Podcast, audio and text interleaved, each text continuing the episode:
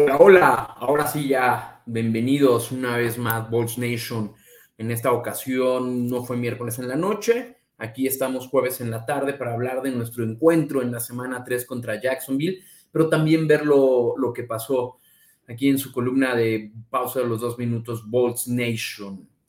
Eh, perdimos contra Kansas, difícil, de visita, las esperanzas todavía obviamente no mueren por ser en la segunda semana 24-27. Eh, y Chris Jones fue el MVP con dos sacks, tres tacleadas, cuatro presiones. Aquí vemos la imagen de Derwin James deteniendo y haciéndole una gran, gran tacleada a Travis Kelce. ¿Qué pasó en el partido? ¿Qué pasó y por qué perdimos? creo que hubo un antes y un después de la salida de Corey Linsley, nuestro centro y nuestro tackle derecho Trey Pipkins.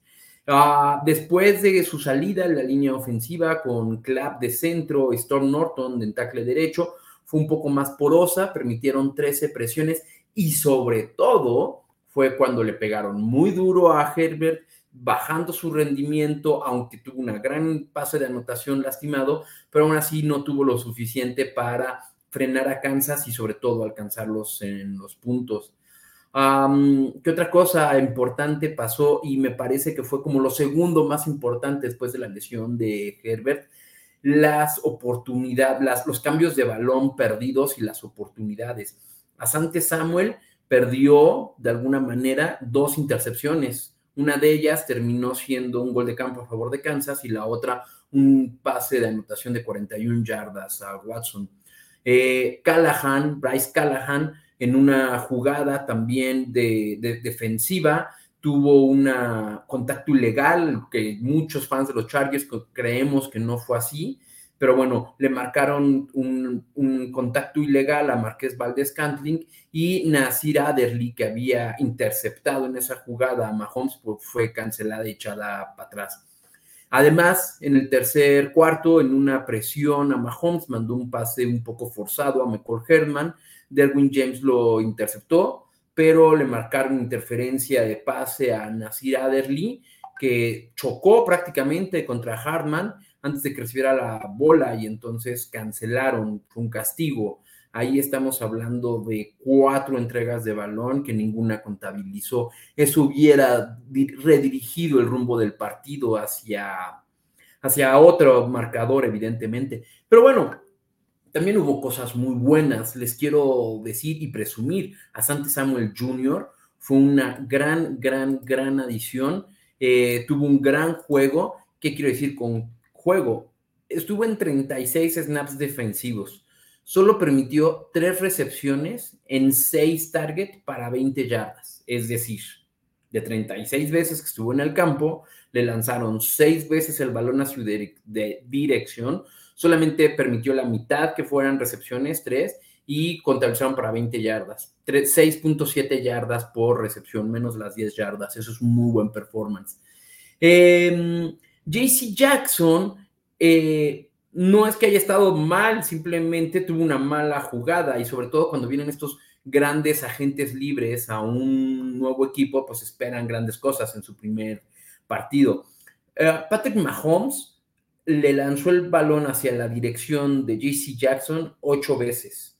Completó siete para 79 yardas, incluyendo un touchdown de 41 yardas. Siete de ocho suena demasiado.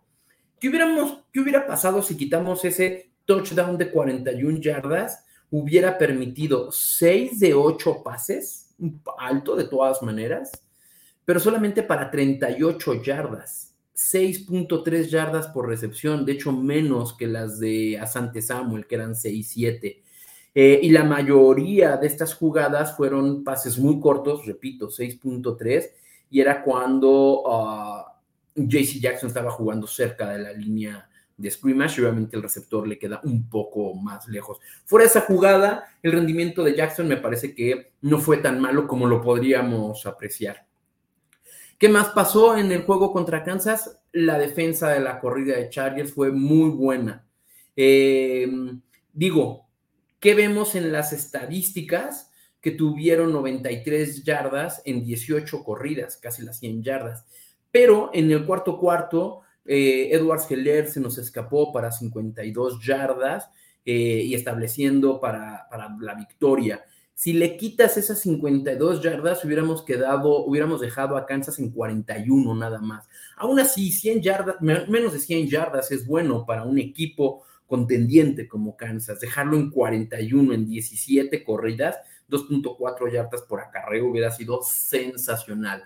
Entonces, sí, las estadísticas están, pero hay que desmenuzarlas un poco más. Le quitamos el pase de anotación de JC Jackson, la corrida de Edward Heller, y a lo mejor vemos un poco más de lo que pasó en, general en el partido. Pero bueno, así fueron los Chargers y, ni modo, ese partido 1-1. ¿Qué está pasando con los Chargers? ¿Qué es lo que yo estoy viendo? He estado leyendo bastante sobre, eh, sobre esto. Ah, muchos coinciden, coincidimos en que falta explotar el juego vertical, el juego profundo tenemos herramientas para hacerlo. ¿Cómo tenemos herramientas para hacerlo? Keenan Allen, Parham, Jael Guyton y Mike Williams. Estos cuatro receptores son, tienen diferentes características. Allen es muy bueno para lograr una separación con los corners. Donald Parham es, muy, es una muy buena ala cerrada para bloquear y además por su tamaño amenaza cuando sale al pase a linebackers y safeties. Guyton lo conocemos, muy buena velocidad en lo profundo. Y Mike Williams es muy bueno para los, los balones competidos. Con estas cuatro herramientas puedes tener estirar el juego desde la línea de scrimmage más lejos, más yardas. Eso que hace que el campo, como lo llaman en inglés, se estire y te dé una mayor verticalidad con, y una mayor separación. Con una mejor línea ofensiva como la que tenemos este año respecto al año pasado, quiere decir que le están dando a Herbert un mayor tiempo de protección, le das a los receptores más tiempo de correr y puedes estirar más el campo. Pero no lo estamos haciendo. ¿Por qué no lo estamos haciendo? Paham no ha jugado un solo snap esta temporada y entonces ahí confiamos en el bloqueo de Trey McKitty, que no es muy bueno. Keenan Allen no estuvo en la semana 2, nada más jugó una parte de la, de la semana contra Raiders. Mike Williams no estuvo en la primera semana, en la primera en la segunda semana tuvo que suplir a este W, al receptor 1, que es Keenan Allen, y no están usando a Jalen Guyton. En el, año pasado utilizaban más este tipo de jugadas, creando que los que se quedan al medio, eh, receptores como Keenan Allen o los alas cerradas tengan más espacio. En esta gráfica lo que nos muestran son las grandes jugadas de más de 10 corridas de más de 10 yardas o pases de más de 20 yardas. Por aquí vemos a los Chargers en el lado derecho casi hasta el final. Nada más tenemos una jugada, una corrida de más de 10 yardas. En el pase estamos bien, tenemos 8, somos el tercer equipo. El primero es Washington con 10 el segundo es Las Vegas Raiders y Broncos con nueve, y ya luego vamos varios con ocho. Entre ellos estamos nosotros, en el pase profundo, de más de 20 yardas, ahí vamos. Pero en un total, ¿qué quiere decir? Tenemos nada más nueve jugadas grandes, empatados en séptimo lugar de abajo para arriba. Necesitamos explotar más estas jugadas, también para crear este espacio eh, en, cerca de la línea de scrimmage creo que si explotamos un poco más eso, vamos a poder ser un poco más agresivos. Y las amenazas, cuando mandas un corredor a un receptor a correr profundo, es más fácil que la defensa caiga en ese juego, en esa trampa, porque saben que eres probable que mandes esos pases a que nunca estés utilizando este juego profundo y cuando Jalel Guyton se te escapa es de, sí, no, no lo están haciendo. En términos generales, porque obviamente nunca hay que dejar nada libre, pero ¿me entienden? No van a creer tanto tus jugadas de engaño. Em, pero bueno, les quiero preguntar algo y quiero que pongan atención ya para terminar este tema de lo que ha pasado con Chargers. Staley, el año pasado fue conocido por su agresividad en cuartos down, criticado, alabado, no importa, fue discutido y debatido. Eh, muchos decían, no, es que no me gusta que se la juegue en cuarta, en cuarta. A ver, ¿qué, ¿qué opinan de lo que pasó con jefes en esta ocasión? Dejaron los Chargers un cuarta y dos, cuarta y dos desde la línea, desde la yarda 12 de Kansas en su primera posesión y entonces fueron por un gol de campo en lugar de jugársela. Ahí en teoría dejaron cuatro puntos. Luego un poco de jugadas de drives más tarde en una cuarta y dos desde, desde la Kansas 47, es decir, cerca del medio campo, y decidieron despejar. Si te la jugabas, haz de cuenta que tenía, eh, Kansas empezaba en una buena posición, pero tampoco es que digas privilegiada. Empezaban en, la, en su 47, todavía podías hacer algo. Y en la cuarta y dos, en el primer drive, pues sí, anotaste tres puntos, pero al final te hizo falta esos cuatro que dejaste. El año pasado no hicimos eso. Chargers decidió ir por los cuartos downs en lugar de los tres puntos seguros del gol de campo. Y Staley dijo, es que con equipos que anotan tanto como Kansas, tienes que anotar mayor puntos posibles, no nada más los que tienes ahí disponibles. ¿Qué opinan ahorita? Yo creo que si lo hubieran jugado en el primer drive, esos cuatro puntos hubieran hecho la diferencia. Estamos en algo más o menos contrario a lo que pasó el partido del año pasado. Y bueno, los que estaban a favor de que fuera agresivo, ¿qué opinan ahorita? Que no lo fue. Y los que estaban en contra de que fuera agresivo y ahorita no lo fue, ¿qué opinan? ¿Les hubiera gustado que hubiera dado por una cuarta y dos? Como para poner en un comparativo, ¿no? Cambiar de perspectiva. Pero bueno, ¿qué viene? Vienen jaguares. Eh, quiero hacer varias observaciones sobre los jaguares. Jaguares va en la temporada, va 1-1. Aquí ahorita la producción nos va a poner la previa. Ahí está, va 1-1 junto con nosotros. La serie la va ganando 9 Chargers, ha perdido 3 Jaguares. Por favor, tengan en cuenta estos 3, este 9-3. Chargers ganó los últimos dos y es favorito por 6.5. ¿Qué pasa con este 9-3? Por aquí más o menos les quiero ir contando algo. Jaguares nada más nos ha ganado tres veces y en esas tres veces es cuando Chargers tenía marca perdedora. Una de esas veces incluso, gracias a esa derrota, Chargers quedó en 0-5 y en las otras con récord perdedor. Es decir, Jaguares nunca le ha ganado a unos buenos Chargers, como lo somos ahorita. Pero ya saben, son simplemente estadísticas de antes. Jaguares 1-1, Chargers 1-1, diría, nah, es que va un encuentro parejo. No, no, a mi gusto no lo va a hacer. El año pasado Jaguares quedó 3-14, perdió la semana 1 contra Washington, quien quedó 7-10, pero le ganó a Colts la semana pasada, quien quedó 9-8, 9 ganados, 8 perdidos el año pasado. Chargers quedó 9-8, tuvo récord ganador, le ganamos a Raiders en la semana 1, un equipo con récord ganador, 10-7, y perdimos contra Kansas. El mejor equipo de los que hemos mencionado quedó 12-5.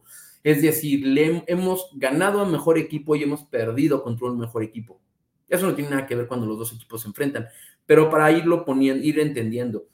¿Por qué no, no cuenta? Jacksonville está estrenando coach, Doug Patterson fue coach de Filadelfia cinco temporadas del 16 al 20. Ya todos sabemos, ganaron el Super Bowl en el 17, pero de esos cinco años llevó a Filadelfia a tres playoffs. Es un coach bastante competitivo que podría hacer muy buenas cosas con Jaguares. De hecho, yo creo que es una buena mancuerna y van a llegar más lejos. Espero que en la semana 3 de su nueva era, que es esta semana contra Chargers, no pase gran cosa y no, y no ganen hay una estadística que me llamó la atención de Trevor Lawrence y lo comparan.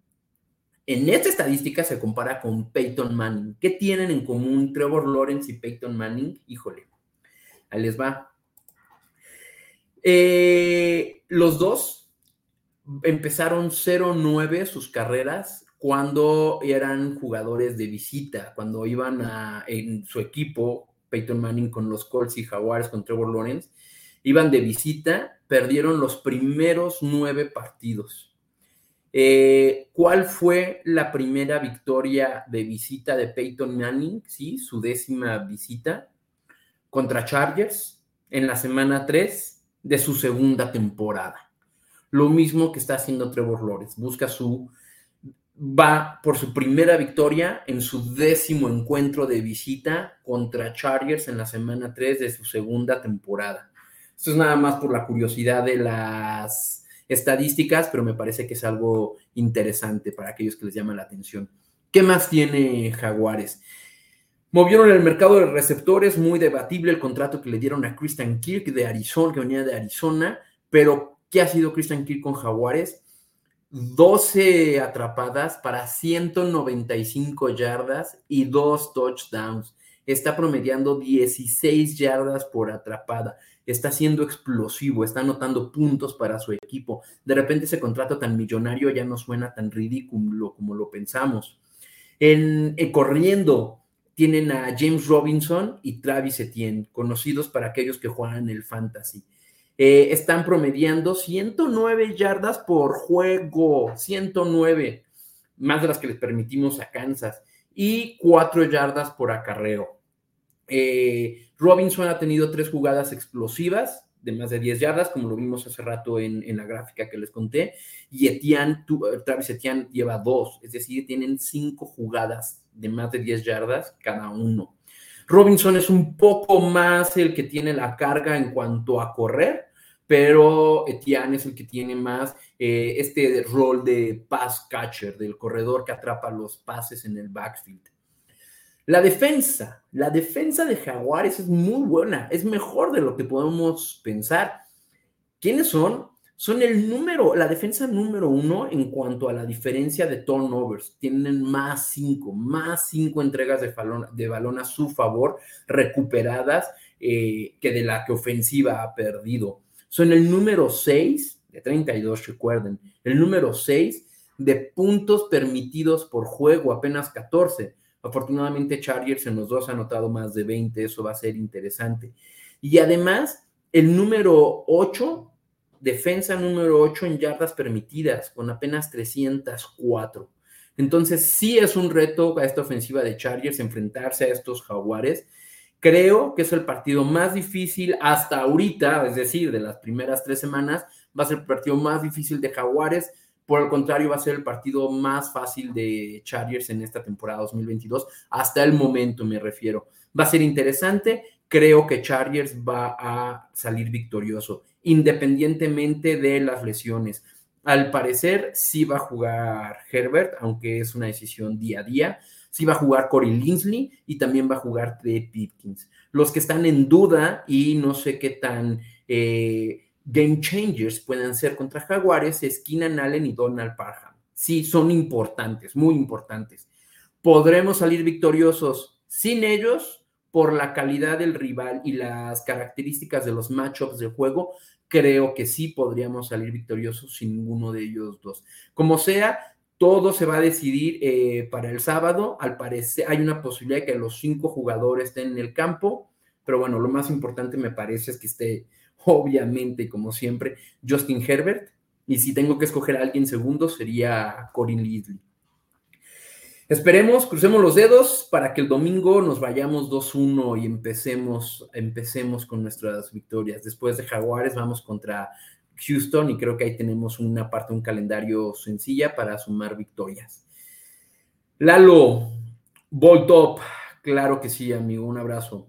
¿Crees que Justin Herbert va a jugar contra Jacksonville Jaguares? Creo que sí, es una day-to-day decision. También algunos han mencionado, los insiders que van a los training camps y que escuchan más rumores, que incluso con una ventaja no tan cómoda como suele hacerse en el fútbol americano, pero con una ventaja a Jacksonville, podría no jugar el cuarto cuarto Justin Herbert para cuidarlo.